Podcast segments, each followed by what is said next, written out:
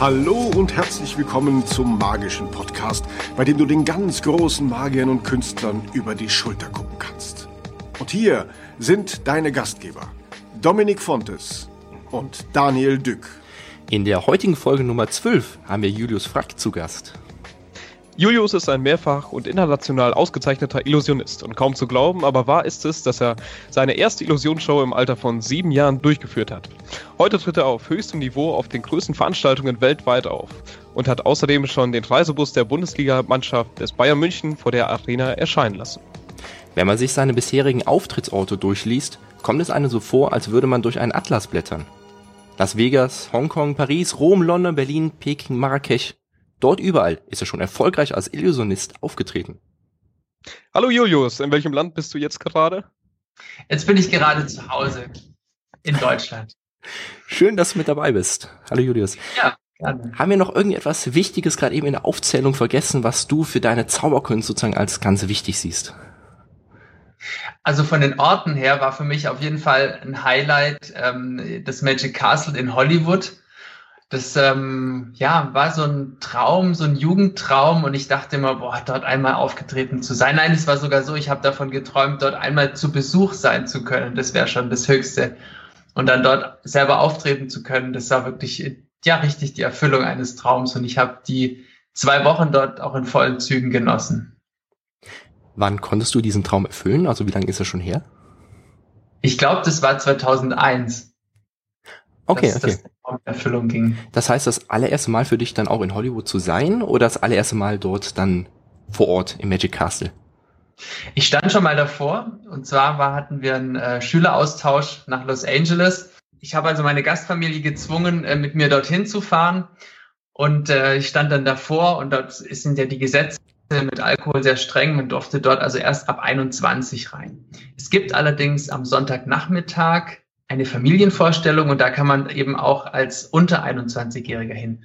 Und jetzt hat sich aber so ergeben, dass wir am Samstag schon wieder nach Hause fliegen mussten und ich eben den Sonntag nicht mehr dorthin gehen konnte. Und dann habe ich schon überlegt, ob ich vielleicht ähm, so eine gefakte Bombendrohung oder sowas abgebe, das Flugzeug nicht starten kann.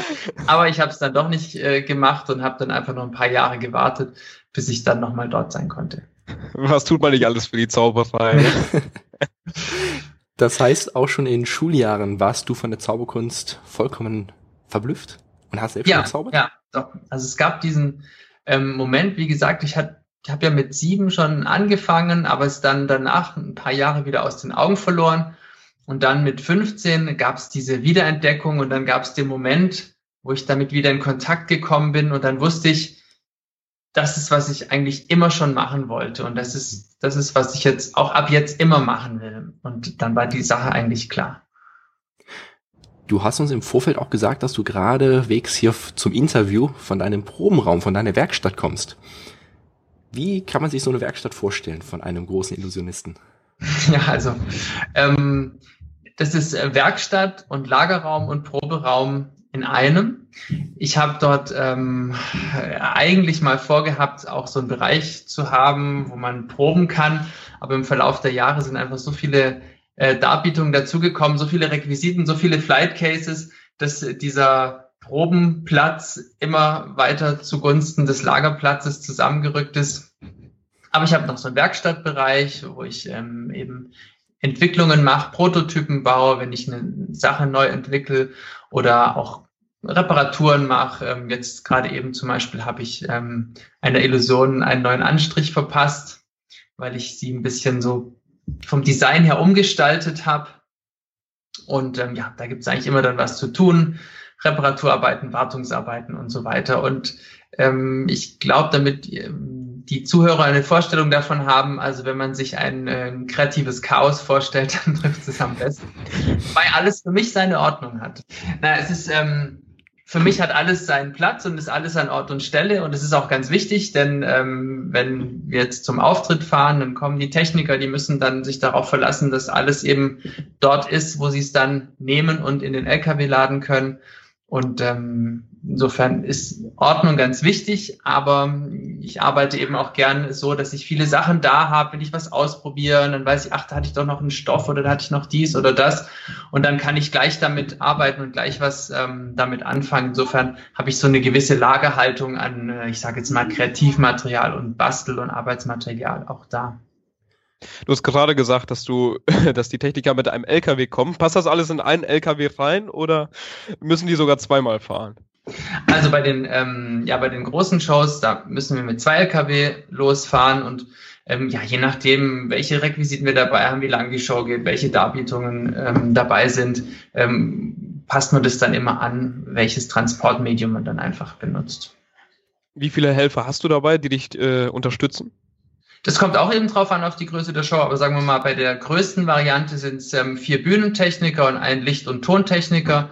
Ähm, dann ähm, eine oder zwei Assistentinnen und ich. Also wir sind dann so sieben, acht Leute.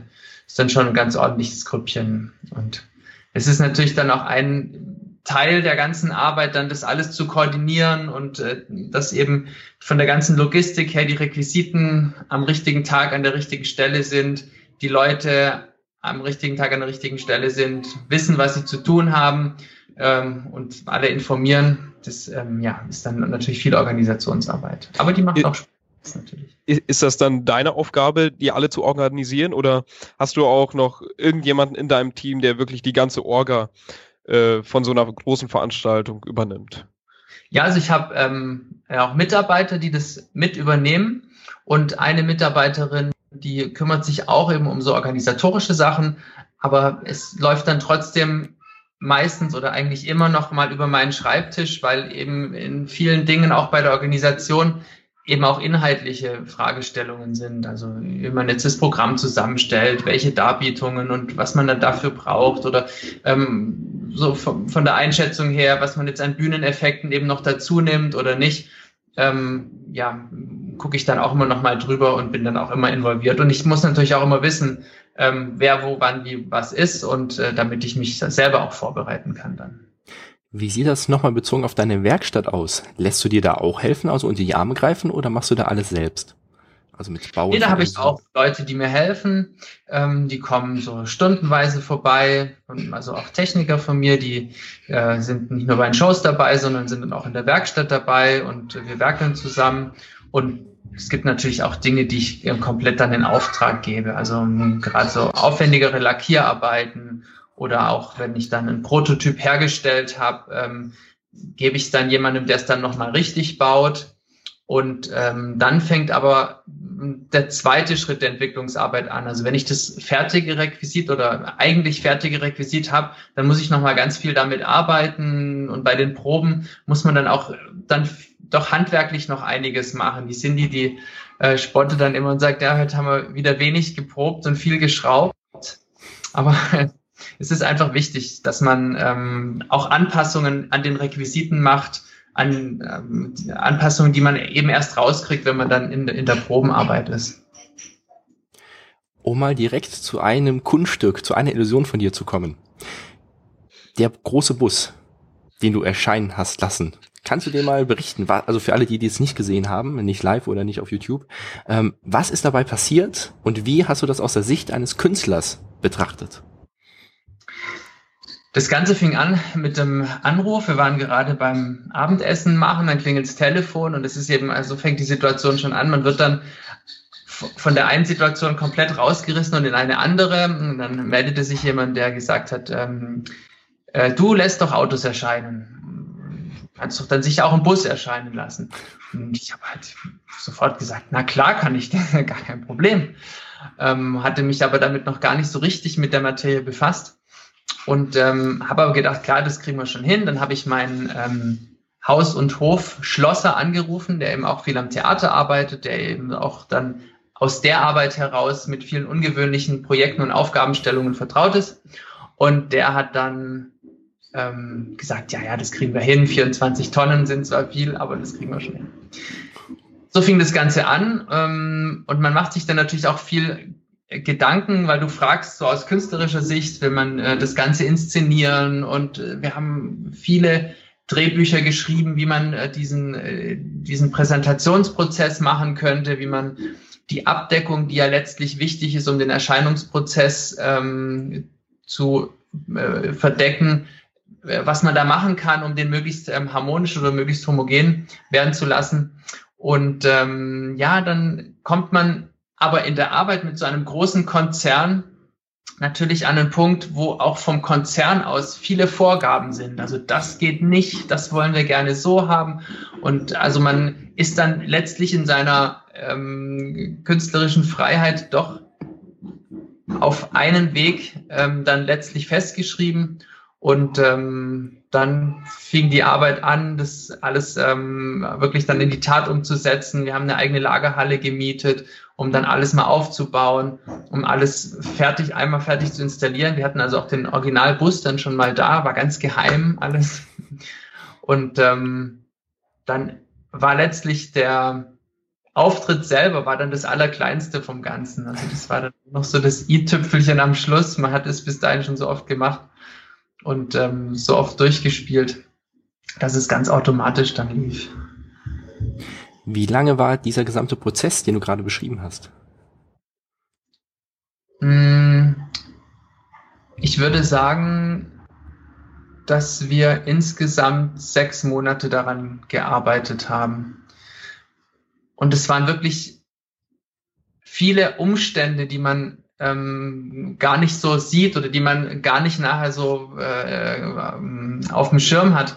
Zum Beispiel war es so, dass ähm, man zuerst mal auch von der Örtlichkeit her so Location Scouting gemacht hat. Also wir sind durch München gefahren, haben uns eben alle Orte angeschaut, in denen ein Bus erscheinen könnte und der Ort sollte ungewöhnlich sein und er sollte eben mit Fußball in Verbindung gebracht werden. Und es war dann relativ schnell klar, auch, vor, auch als Vorgabe von, von MAN, dass, äh, dass es vor der Allianz Arena sein sollte. Und ähm, bei der Vorortbesichtigung habe ich dann gesehen, habe gesagt, ja, steht aber ein Schild, ähm, dass man hier nicht mit Fahrzeugen fahren darf, die schwerer als 16 Tonnen sind. Was es denn damit auf sich hätte. Und dann meinten, ja, ja, nee, das ist so. Weil da drunter eine Tiefgarage ist, die ähm, vier Stockwerke hat. Und ähm, dann war das ganze Projekt eigentlich kurz vor der Absage, weil man gesagt hat, man kann keinen 24-Tonnen-Bus dort für so lange Zeit ähm, stehen haben, wenn nur 16 Tonnen zugelassen sind. Und dann hat mein Schwiegervater gesagt, ja, ganz klar, du musst mit Schwerlaststützen diese, diesen Bereich bis zum Erdboden runter abstützen. Und ich dachte, ja, was für eine Wahnsinnsidee. Aber ja, es gab ja, es gab keine andere Alternative mehr. Und dann habe ich das vorgeschlagen, denkend, dass sie dann sagen, nee, das ist ja gesponnen, das geht auf keinen Fall. Und dann war es aber letztlich so, das wurde dann gemacht. Also es wurde in dem Bereich, wo der Bus stand und noch darum herum, wurden so Schwerlaststützen eingebaut von der Baufirma, die eben diese Esplanade oben von unten abgestützt haben bis, bis zum Erdreich unten. Und dann konnte der Bus dort stehen. musste dafür dann die, äh, der, ähm, musste dafür das Parkhaus dann auch irgendwie geschlossen werden, weil ich, die Stützen sind dann wahrscheinlich im Fahrweg des Autos, oder? Genau, man musste das Parkhaus dann, dann äh, sperren für, für, für die Zeit. So viel Aufwand für einen ganz kleinen Moment. Wie lange war das überhaupt? Also wie lange standst du dann wirklich mit dem Bus auf der Bühne? Es war wirklich kurz. Also ich habe noch davor zwei kleinere Sachen gemacht, aber der Bus selber, das sind nur 90 Sekunden. Die ganze Veranstaltung drumherum war noch ein bisschen äh, ausgedehnt und da kamen dann noch so ähm, Bayern-Profis ähm, äh, zur Sprache und die haben dann noch ein bisschen erzählt und man hat noch ein bisschen so drumherum gemacht und dann, ja, kam dann der äh, Erscheinungsprozess, der Erscheinungseffekt, der Bus war da und dann ging es auch noch mal ein bisschen um den Bus und dann hat man daraus eben so eine Abendveranstaltung für geladene Gäste gestrickt. Ja, aber ja, das stimmt schon. Der Effekt des Erscheinens waren wirklich nur 90 Sekunden. Hast du für das äh, Prinzip, den Bus erscheinen zu lassen, ähm, konntest du dich auf das Konzept eines Autoerscheinens zurückziehen oder hast du etwas komplett Neues erdacht oder etwas äh, mit einer Annäherung an das? Also ich dachte das am Anfang, das ist ja eigentlich nur ein Auto in groß. und es gibt aber dann ähm, verschiedene Punkte, die das dann unmöglich gemacht haben, es wirklich genau nach diesem Autokonzept zu machen. Also es musste eine ganz neue Form her. Ähm, kann es natürlich nicht zu sehr ins Detail gehen, aber ist so ein Bus, der, ähm, den kann man eben nicht so leicht handeln. Ein Auto, sagen wir mal, das hat verschiedene Punkte, da kann man das nehmen, da kann das wo drauf fahren, da kann das wo draufstehen und dann kriegt man das irgendwie hin. Ähm, bei dem Bus ist es eben durch die ganzen Aufnahmen, durch die ganzen ähm, Punkte, wo man den bewegen kann, äh, viel schwieriger. Und ähm, man hat eben immer mit diesem immensen äh, Gewicht zu schaffen. Zum Beispiel ähm, hatten wir auf dieser Esplanade vor der Allianz Arena eine Steigung von zwei oder drei Grad. Und ähm, wenn man das jetzt umrechnet, die 24 Tonnen, was das jetzt ausmacht, ob man die eben den Berg hoch oder den Berg runter schiebt, das sind unglaubliche Kräfte, die dann da wirken. Und dann musste man eben auch vor Ort noch entsprechende Anpassungen vornehmen, die man, die man eben im, im Pro, in der Probensituation nicht hatte, weil es da eine ganz ebene Fläche war. Wir wussten das zwar, dass das kommen würde, aber wir konnten es ja nie ausprobieren. Und man hat es so gut es geht berechnet und es hat auch einigermaßen gut hingehauen, aber so ein paar kleine Anpassungen mussten dann trotzdem gemacht werden. Sind solche kleinen Dinge Sachen, die dich stören oder die dich herausfordern? Wie stehst du dazu? Nein, das sind Herausforderungen. Das macht es natürlich spannend und ich verlasse mich da immer auf meinen Schlosser, auf den Steffen. Ich sage immer, Steffen geht es und wenn der Steffen sagt, es geht, dann, dann weiß ich das auch. Also er hat da ein super Gespür dafür, hat jahrelange Erfahrung und ähm, es ist für mich dann auch so vom Gefühl her ganz wichtig zu wissen, da ist jemand, der weiß genau, was er macht und wenn er was ähm, anpackt, dann, dann funktioniert das auch. Also er war in dem Prozess, aber auch bei vielen anderen Sachen ist er ein ganz, ganz wichtiger Mann für mich. Hattest du an diesem einen Abend mehr Lampenfieber als sonst? Mm, ein bisschen schon, ähm, vor allem, weil es eben so lange Wartezeiten dann gibt. Und das finde ich macht es immer schwierig. Ich gehe am liebsten ähm, in die Umkleidekabine, ziehe mich um und zack raus auf die Bühne. Also ich versuche auch bei normalen Auftritten nicht zu früh fertig zu sein, weil irgendwie schon ganz fertig zu sein und da zu stehen und, und zu warten ist dann eher unangenehm. Und es gibt so ein paar Auftritte, ja, wo, wo das Lampenfieber eine gewisse Rolle spielt. Aber es ist jetzt nicht so, dass ich jetzt äh, speziell darunter leiden würde oder dass es jetzt überhand nehmen würde. Es ist eher so eine Spannung, so eine Nervosität, Anspannung, auch Begeisterung, die drückt sich ja da auch auf. Also es war natürlich trotz aller Anstrengungen und äh, aller Unwägbarkeiten ein, ein Wahnsinnsmoment und ich habe mich dann immer an die Worte von, von Topaz, von dem ich viel gelernt habe, erinnert, der immer gesagt hat, und wenn du beim Wettbewerb bist oder wenn du eine Vorstellung hast, die ganz besonders ist, dann probier es einfach zu genießen.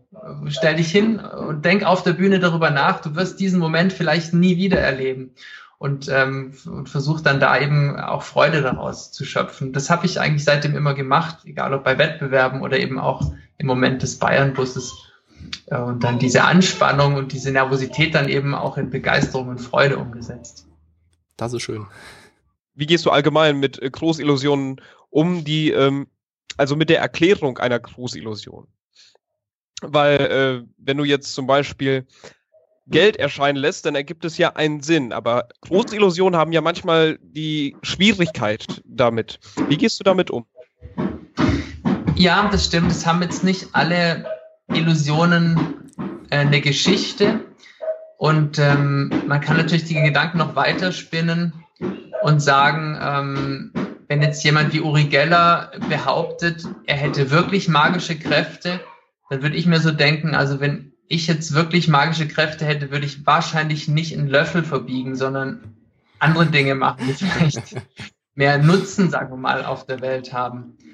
Insofern ähm, habe ich eigentlich nicht den Anspruch daran, egal ob Großillusionen oder andere Effekte, dass die immer einen Sinn machen oder auch immer eine zu Ende erzählte Geschichte ergeben, sondern ähm, ich kenne das von guten Manipulatoren, dass wenn die sich so ähm, so richtig in, in Rage zaubern, sage ich mal, und so richtig äh, drin sind in ihrem Metier, dann, dann verschwimmt so Realität und, und ähm, also verschwimmt die Wirklichkeit mit der, mit der nicht realen Wirklichkeit und du denkst dann irgendwann, das sind einfach Dinge möglich, die im normalen Leben nicht möglich sind.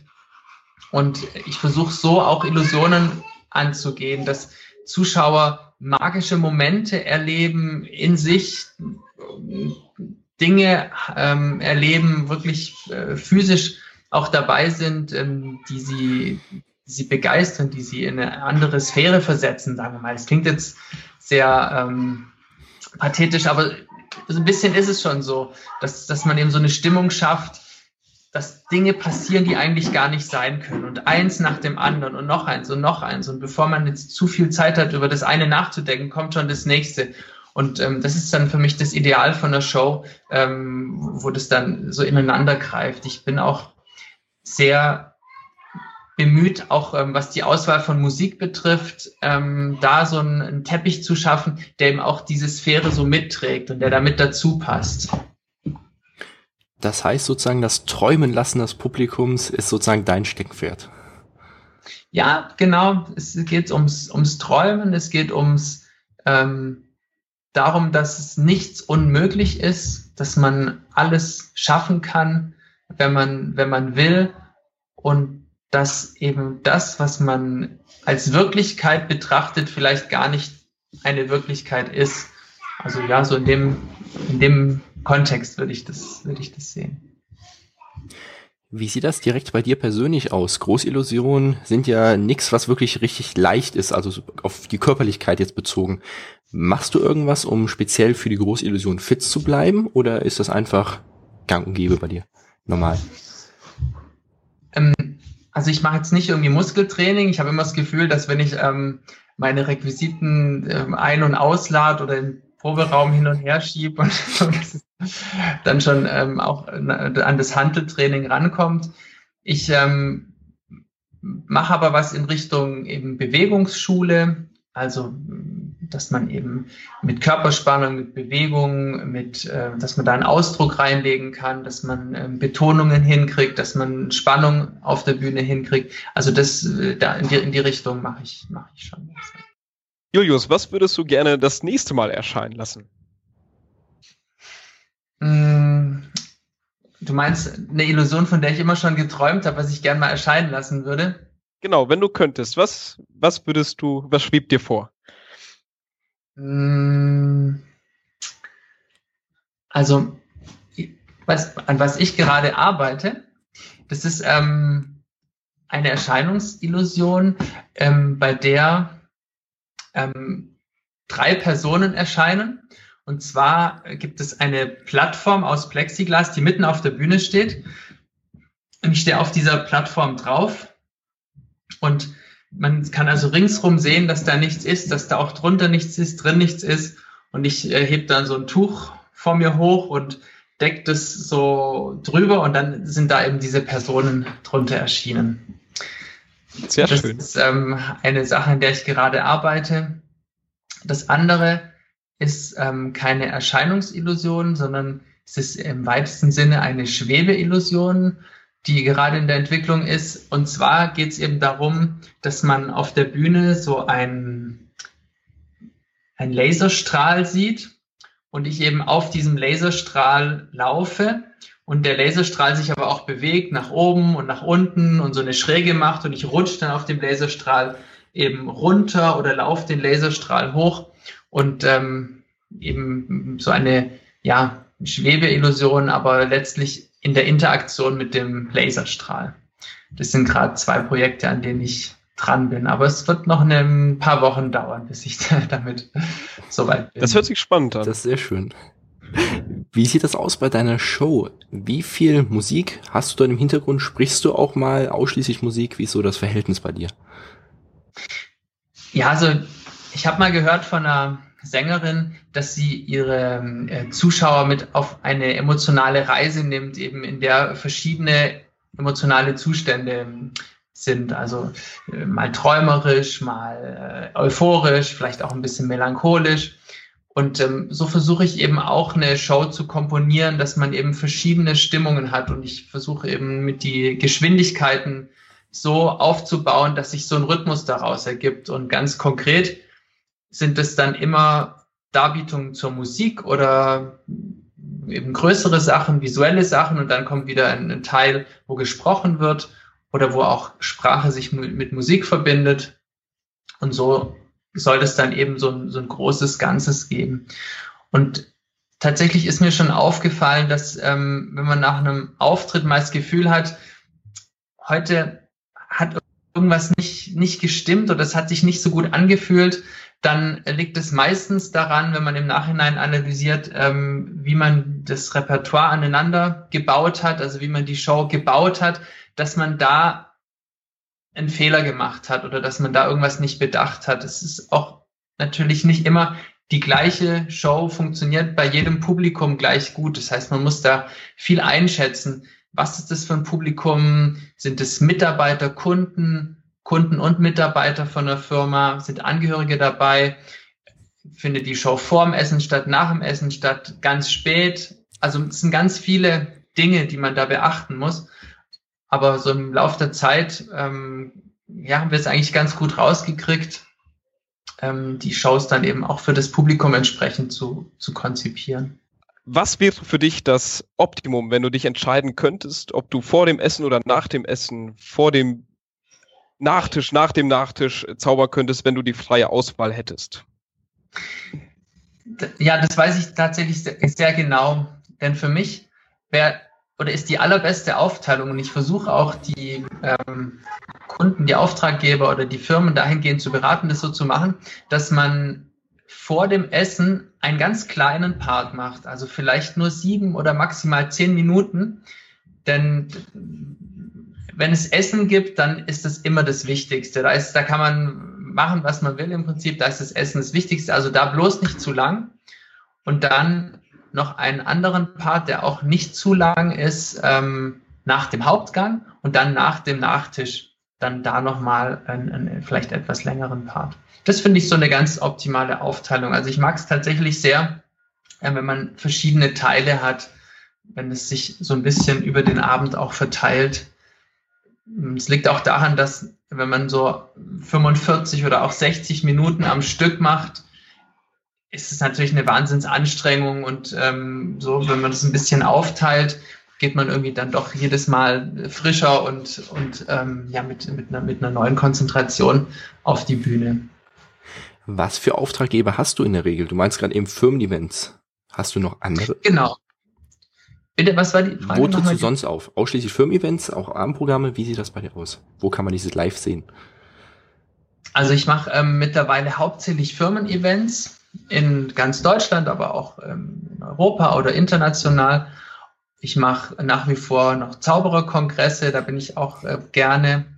Und ähm, es gibt auch immer wieder so Gala-Shows von einer Stadt oder einer Stadtverwaltung oder, oder irgend sowas. Und dann nicht zuletzt auch öffentliche Auftritte, wo dann ja ein Publikum kommt, um, um einen zu sehen. Es ist ähm, die verschiedenen ähm, Shows haben ähm, ihren Reiz. Wie ist das für dich, wenn du in vielen Ländern mit der Zauberei unterwegs bist, also mit der Beziehung, Freunden, Familie. Ist das manchmal schwer für dich oder nimmst du das, äh, die Kraft, die quasi äh, die, dein ganzer Freundeskreis dir gibt, deine ganze Familie, äh, die Kraft, das immer weiterzumachen? Ähm, es gibt natürlich schwere Momente oder schwierige Momente. Also zum Beispiel, ähm, wenn es halt mit Geburtstagen kollidiert. Zum Beispiel war der Geburtstag meiner Tochter und ich war in China und ähm, das war dann nicht so schön. Ich habe auch schon einmal Heilige Abend auf dem Flughafen verbracht, was allerdings gar nicht so, davor dachte ich, oh, das wird schrecklich, aber es war eigentlich gar nicht so schlimm. Es war ausgestorben dort und ich habe halt auf meinen Anschlussflug gewartet. Und das war, hatte eigentlich auch was, was Feierliches. Und ich bin zwar dann auch zeitweise viel unterwegs, aber es gibt auch mal den Ausgleich. Ich bin dann auch, wenn ich da bin, viel da. Also ich kann auch meine Kinder in den Kindergarten bringen und ähm, bin dann auch da, wenn sie aus der Schule kommen und habe dann eben auch viele Zeiten zu Hause, die jetzt so ein klassischer Arbeitgeber vielleicht nicht hat, der eben morgens ins Büro geht und dann halt erst äh, abends wieder nach Hause kommt, der sich das dann vielleicht nicht so einteilen kann. Und ja, so gibt es Vor- und Nachteile, aber alles in allem denke ich, glaube ich, haut das ganz gut hin, auch für die Familie, auch für die Kinder. die dann eben immer wieder wissen, okay, jetzt ist der Papa eine Weile weg, aber dann ist er auch wieder da und dann ist er auch ganz da. Das heißt, wenn du dich jetzt nochmal neu entscheiden müsstest für einen Beruf, würdest du sofort wieder die Zauberkunst wählen? Ja, ohne Frage. Also ich habe es wirklich noch keinen Tag bereut, den Weg eingeschlagen zu haben und ähm, habe auch jeden Tag neu Spaß und Freude daran. Wie bei allen Berufen gibt es natürlich auch beschwerliche Sachen. Also ich glaube jetzt ähm, Belege sortieren für die Steuererklärung macht jetzt keiner besonders gern. Wie sieht deiner Meinung nach der Markt für die Großillusion in Zukunft aus? Also ich stelle fest, dass auf jeden Fall ähm, der Bedarf da ist und die Nachfrage da ist. Auch eben in einer Welt, die zunehmend globalisiert ist, ist es wichtig, Dinge zu haben, die visuell sind, die man ähm, auch Leuten, Gästen zeigen kann, die aus einem anderen Sprachraum kommen. Und ähm, es gab ja so eine Comedy-Welle und ich glaube, es ist jetzt gerade wieder so ein bisschen, dass man doch schätzt, dass eben auch was fürs Auge da ist und nicht nur in Anführungszeichen fürs Ohr. Insofern ähm, kriege ich sehr positives Feedback von den Leuten, von den Gästen und auch ähm, von der Nachfragesituation her, von den Kunden ist es sehr rege. Also ist schön, macht Spaß. Ähm, auch so, dass ähm, als ich angefangen habe, habe ich oft in Interviews noch gesagt, ja, wir ähm, arbeiten daran, eben dieses angestaubte Image des Zauberers äh, loszuwerden. Also wir benutzen keine Kaninchen und kein Zylinderhut und treten nicht im Frack und mit weißen Handschuhen auf.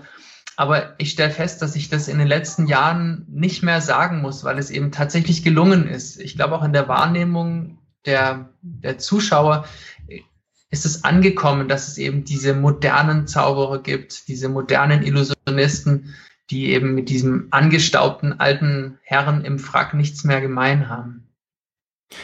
Kannst du irgendwie aussagen, woran das genau gelegen hat? Also war in den letzten Jahren irgendein spezielles Ereignis in der Öffentlichkeit oder warum meinst du, ist dieses Image nicht mehr angestaubt? Ich glaube, da es einfach viele Leute gab, die da ihren Teil dazu beigetragen haben. Also so klassisch für uns jetzt jemand wie David Copperfield ist, so ist er doch im Gesamtzusammenhang in der Zauberszene immer sehr modern und sehr ähm, wegweisend gewesen.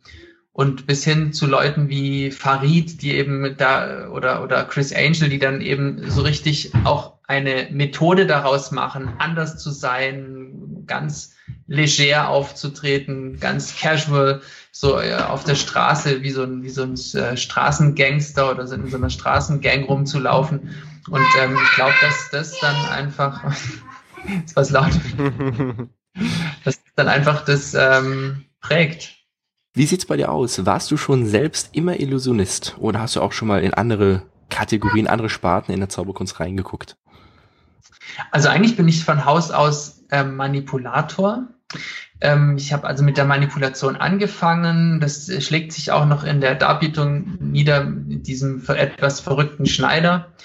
Ähm, da habe ich ja so ein paar drin mit Fingerhüten und das war auch der erste Teil, der eigentlich von dieser ganzen Darbietung existierte. Und es gab eben von, von Apps von Eberhard Riese die Idee zu sagen, Mensch, wir haben Fingerhüte als klassisches Manipulationsrequisit. Eigentlich müsste doch das ein Schneider sein, der dieses Requisit benutzt. Das war dann der Anfang dieser Darbietung. Und ähm, dann kam aber eigentlich im Verlauf immer mehr raus, dass es eben mit Tüchern und mit Scheren und diesem alles, alles, was dazu passt, eben doch keine Manipulationsnummer an sich werden kann, sondern es eigentlich eher so in die Richtung allgemeine Magie geht. Und dann lag der Schluss nahe, dass sich eben die Schneiderpuppe am Schluss in eine echte Person verwandelt. So, und dann, alles, was dann kam, war eigentlich eine Flucht nach vorne, wenn man so will, zu sagen, jetzt habe ich eh die Darbietung, wo die Assistentin immer dabei sein muss, dann kann ich eigentlich auch noch weitere Darbietungen machen, wo eine Assistentin dabei sein muss. Und dann gab es die Schwebedarbietung und so hat sich dann eins aus dem anderen ergeben. Und ähm, letztlich war dann so der die endgültige Entscheidung, diese Großillusionisten Sparte voll einzuschlagen, eben die Weltmeisterschaft ich habe ja ein abendfüllendes Programm gemacht mit ganz vielerlei Sachen und dann hm, habe ich auch mit dem Apps mich beraten und er meinte, er glaubt, dass eben diese Großillusionen, die ich dort mache, also die Schwebe und die Sache mit der Trommel und die Erscheinungsillusion, dass die zusammen echt gute Chancen für einen Wettbewerb hätten. Und ähm, dann habe ich dies eben rausgenommen, obwohl ich viele andere Sachen auch gemacht habe in diesem Ampeln-Programm. Und nach dem Gewinn eben in der Sparte Großillusion war dann irgendwie klar, okay, das ist jetzt was, wofür man irgendwie steht. Und dann in der Richtung was anzubieten, macht natürlich dann Sinn. Und im Verlauf der Zeit hat sich dann auch gezeigt, dass eben die Großillusionssparte auch eine ist, ähm, wo eben Bedarf ist und wo es auch nicht so viele gibt in Deutschland, die das jetzt anbieten können. Also wenn man sich jetzt überlegt, wen kann ich anrufen in Deutschland und sagen, hey, ich habe hier ein großes Event mit tausend Leuten, wir haben eine große Bühne, wir brauchen eine große Show, ja, wir wollen gerne einen Illusionisten haben, da gibt's nicht so viele, die das machen können. Also insofern habe ich mich dann auch eben in dieser Nische ähm, wohlgefühlt. Vom Fingerhut zur Großillusion. Ja, genau. Kurzer Ab. Du hast es eben schon mal angesprochen, deine Fingerhut äh, ähm, bzw. Schneider-Illusion, beziehungsweise eher die Nummer von dir für einen Wettbewerb. Mhm. Ähm, da als Schneider hast du ja auch ein sehr gutes Outfit gehabt. Dementsprechend, wie wichtig ist ja grundsätzlich auf der Bühne ein Outfit? Beziehungsweise hast du einen Stylisten vielleicht? Was habe ich? Was habe ich? Sta einen Stylisten, irgendjemand oder ah. Schneider direkt wirklich, der deine mhm. Dinge wirklich richtig näht, so wie du es zu 100% haben möchtest. Ja, also dieses Show-Design, ähm, wenn man das mal so als generellen Begriff äh, nimmt, geht noch weiter. Also Show-Design betrifft eigentlich die gesamte Show. Also es ist wichtig, dass eben das Kostüm ordentlich ist, aber es muss auch ähm, die Frisur sein, es müssen auch das Aussehen der Requisiten sein, es muss auch die gesamte Gestaltung der Bühne, das Arrangement der Requisiten auf der Bühne. Das muss muss eben eins ergeben. Und ich würde sogar sagen, dass die Musik auch zu diesem allgemeinen Design gehört. Alles, was eben für die, für die Zuschauer diesen Eindruck der Show ausmacht. Und das Kostüm ist wichtig, natürlich, ja, sehr wichtig. Ähm, ich habe auch so einen Workshop, in dem ich über die ersten 30 Sekunden spreche, die man hat, wenn man zum Beispiel auf die Bühne kommt, gilt aber natürlich auch im normalen Leben.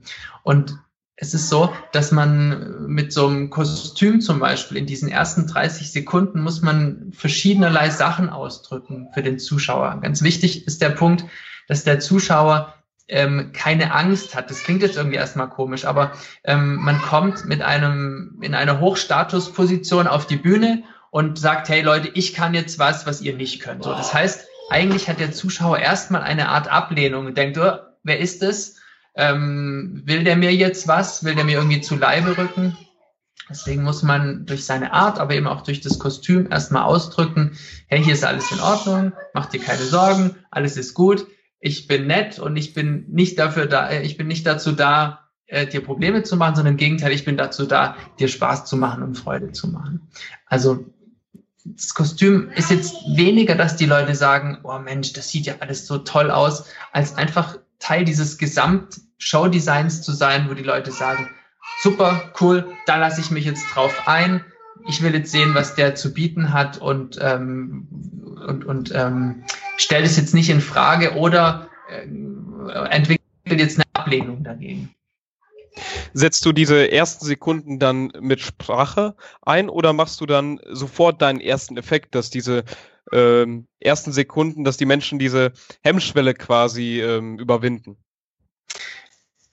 Es kommt auf die Darbietung an. Ähm, was ich in den ersten Sekunden mache, ist einfach strahlen und lächeln. Ich fange dann schon an in der Gasse oder vor dem Auftritt, so die zwei Minuten davor, bevor ich weiß, dass ich dran gehe, stehe ich da und lache und freue mich über mich selber und über die ganze Welt und ähm, bin einfach guter Laune und bringe eben diese gute Laune auf die Bühne. Und das heißt, also ich laufe mit einem breiten Grinsen auf die Bühne und dann fange ich eben an zu sprechen. Oder wenn die, eine andere Darbietung ist, zur Musik fange ich dann eben auch an. Aber das Grinsen, das Lächeln, das ist eben auch Teil dieses, ähm, ja, alles ist gut, macht euch keine Sorgen, wir werden jetzt eine Menge Spaß zusammen haben, äh, damit man eben nicht so, so eine Hürde aufbaut, um die Leute erstmal überzeugen zu müssen. Das heißt, möchtest du dich sozusagen durch deine Art, deine Präsentation mit auf eine Ebene mit dem Publikum stellen, sodass alles sympathisch sozusagen in der Freundschaft, in der Gemeinschaft rüberkommt? Kann man das so verstehen? Ja, ja, also man hat natürlich eine Natur von in der Natur der Sache so einen Unterschied. Ähm, also man ist, ist letztlich nicht auf Augenhöhe, weil man steht da vorne und man sagt jetzt für die nächste Zeit so, ich sage jetzt, wo es lang geht. Jetzt machen wir den Trick, jetzt machen wir den, jetzt machen wir den und da kann mir natürlich keiner reinreden. Das ist natürlich erstmal so vom ganzen Setting her so. Aber du hast recht, ähm, es ist für mich ein wichtiger Faktor, dass die Leute es empfinden und sagen, ah, das ist, der ist aber nett, das ist ja sympathisch und das ist ja, ach, das freut mich und ist einfach was Schönes, was Nettes, was Angenehmes. Und ähm, genau, und dazu ist es sicher auch wichtig, dass man eben diesen Kontakt herstellt zum Publikum. Was war bisher dein aller, aller schönster Auftritt? Also mh, mm, bei den Weltmeisterschaften in Peking 2009 ähm, war es so, dass wir um 8.30 Uhr morgens dran waren.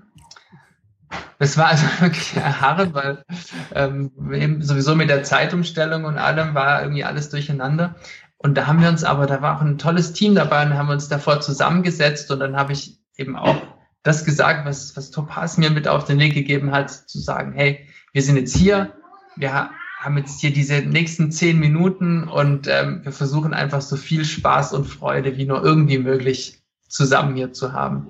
Und das hat auch echt super funktioniert und das war ein wunderschöner Auftritt. Es hat Spaß gemacht. Ähm, man hat auch gleich gemerkt, wie sich der Spaß überträgt. Das Publikum äh, ist toll mitgegangen und ähm, ich glaube, auch wenn es wenn es nicht mit, mit dem ersten Platz ausgegangen wäre, wäre es trotzdem für mich als schöner Auftritt in Erinnerung geblieben. Und ja, dann natürlich die Highlights. Also äh, Magic Castle habe ich schon genannt. Das war auch was, was ich sehr gen genossen habe. Und dann so besondere Sachen wie der, wie der, der Bayern München Mannschaftsbus, das war natürlich auch ein, ein Highlight. Es gibt aber auch Auftritte, die ganz im Kleinen stattfinden. Also ich mache auch Darbietungen für einen ganz kleinen Kreis, zehn Leute, zwölf Leute. Und da transportiert sich dann auch eine ganz, ganz besondere Nähe und das kann auch wunderschön sein. Also da dann wirklich dieses Staunen und diese, diese Verblüffung aus allernächster Nähe zu erleben, ist auch toll. Man merkt dir richtig an, dass du richtig mit Begeisterung dabei bist. Das klingt wirklich super. Aber, ja, ja. Äh, lieber Julius, so interessant wirklich es auch ist, aber so langsam ist unsere Zeit schon vorbei. Wir würden deswegen gerne zum Schlusssport kommen und dir gerne einfach noch drei Fragen stellen, die wir dich bitten, ganz kurz und knapp einmal mhm. zu beantworten. Okay. Gibt es einen Ratschlag, den du jemandem mitgeben möchtest, der sich mit der Zauberkunst beschäftigt? Ja, da kann ich einen weitergeben von einem guten Freund von mir, Amos Levkovic. Der wurde mal bei einem Seminar gefragt, ähm, was kann ich tun, um ein besserer Zauberer zu werden? Und er hatte einfach nur gesagt, be a nice guy. Also auf Deutsch übersetzt, sei einfach nett. Wow. Da gibt es nichts mehr hinzuzufügen. Kannst du ein Buch, ein Kunststück oder eine Webseite besonders empfehlen? Ja, selbstverständlich. Das Buch Fundamente von Eberhard Riese gehört in jeden Bücherschrank eines äh, ambitionierten Zauberers. Und gibt es etwas, was du dem Hörer noch zum Schluss mitgeben möchtest? Ja, ähm, also ich denke mal, dass die Hörer, die das hier äh, hören, auch selber vielleicht auf der Bühne stehen oder wenigstens bühnenaffin sind. Und ich will nur alle bestärken, die sich in dem Bereich bewegen. Macht weiter. Es gibt so viel Schlimmes auf der Welt. Deswegen ist es so wichtig, dass es Leute gibt, die einfach auch Schönes in die Welt bringen und Freude in die Welt bringen. Und obwohl es eben dieses Unheil gibt, vielleicht auch gerade deswegen ist es wichtig, ähm, Schönes in die Welt zu bringen und es dann auch zu genießen. Danke, Julius. Vielen, vielen Dank, dass du heute unser Gast warst. Alles Gute dir. Sehr gerne.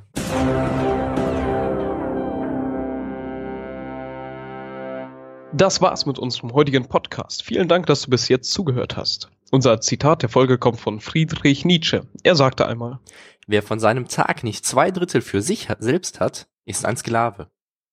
Wir würden euch jetzt gerne noch eine Bewertung vorlesen, die wir von Timothy K. bekommen haben. Er schrieb, Zauberpodcast mit spannenden Künstlern. Endlich ein deutscher Zauberpodcast mit spannenden Interviews und interessanten Künstlern. Die ersten Folgen machen Lust auf mehr. Vielen Dank und weiter so. Danke, Tim K. für deine Bewertung. Wir freuen uns sehr, dass es dir gefallen hat. Wenn es dir gefallen hat, freuen wir uns über deine Empfehlung an deine Freunde und über eine 5-Sterne-Bewertung bei iTunes. Denn das Beste, was du für uns tun kannst, ist eine Empfehlung an andere. Und je mehr positive Bewertungen wir auf iTunes haben, desto mehr werden diesen Podcast finden und umso mehr werden an den Infos, die wir für euch zusammenstellen, teilhaben können.